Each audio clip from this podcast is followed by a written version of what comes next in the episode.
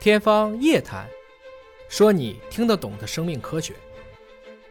其实精力很大程度上讲是它具有很大的遗传性的，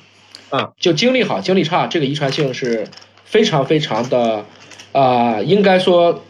每一个人可能天然想做的事情，能做的事情，它就是不一样。嗯，所以从这个意义上讲呢，如果你精力特别好，请珍惜这份天赋，多做点事情。那我想问一下，像喝酒这样的事情，啊、它给身体会带来什么样的影响？为什么有的人酒量大，有的人有的人酒量酒量小呢？喝酒啊，其实从纯粹的从这个气质的角度上讲，对健康好处不大。嗯，但是从情绪调节的角度来讲，这个喝酒就可以拉近距离。所所以喝酒其实是一种特别有趣的，能让我们每一个人收获到跟平时不一样的一种算是置换状态。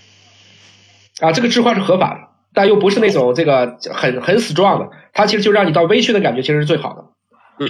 那就是就是，其实每个人都因为他酒量不一样，酒量不一样也是天生的，也是跟基因有关的，对不对？啊，关系很大，是的。而且很大。那么对于那些酒量不大的人和酒量大的人，你有什么建议呢？喝酒的时候可以先查一下基因，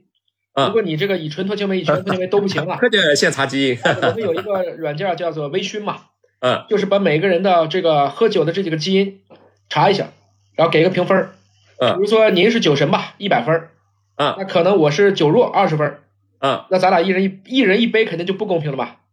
对，是的，这本来这就不公平。哎，那这个世界上说到这个话题啊，是不是有些呃，就是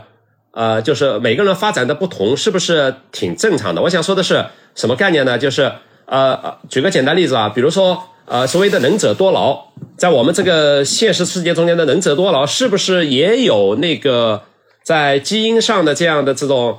啊、这个人的能力的不同，也是有有天生的关系的呀？对，其实精力很大程度上讲是它具有很大的遗传性的。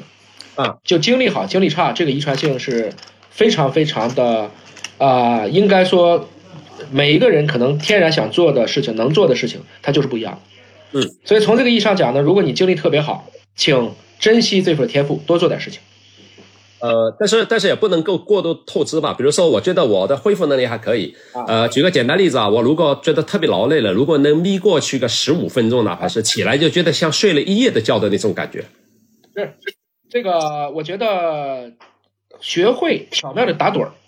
实际上是一个很重要的能力。嗯，就是如果您能够随时都能把把自己搞睡，那是个很厉害的能力。我没这个能力，我没这个本领。我要我要是累的不行了，我才会呃难得会眯一下。也就是说，平时我主要还是靠熬，因为我我躺在那儿，他也睡不着。呃，那我晚上的平均睡眠时间呢，大概是五到六个小时，就是算是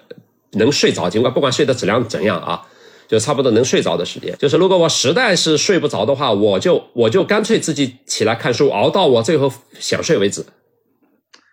这个其实你知道，我们睡眠能力啊，其实也是随着年龄的增长，它会越来越弱的。我我现在是有这个感觉的，是的，因为呃就是神经系统，神经系统的啊、它也有自己的一个周期。小的时候就是很能睡，你看婴儿的时候特别能睡，一天可以睡十几个小时。嗯，那段时间实际上是他大脑疯狂长的时候。嗯，所以我想无论如何吧，不管咱们基因有多好，精力有多好，可能规律睡眠每个人都应该做到。即使是于老师像您啊这样的老黄牛一样的这种韧劲儿的，那还得规律睡眠吧。我觉得规律睡眠其实是我给很多人推荐的，就不一定都要早睡，也不一定都要晚睡，但是有规律。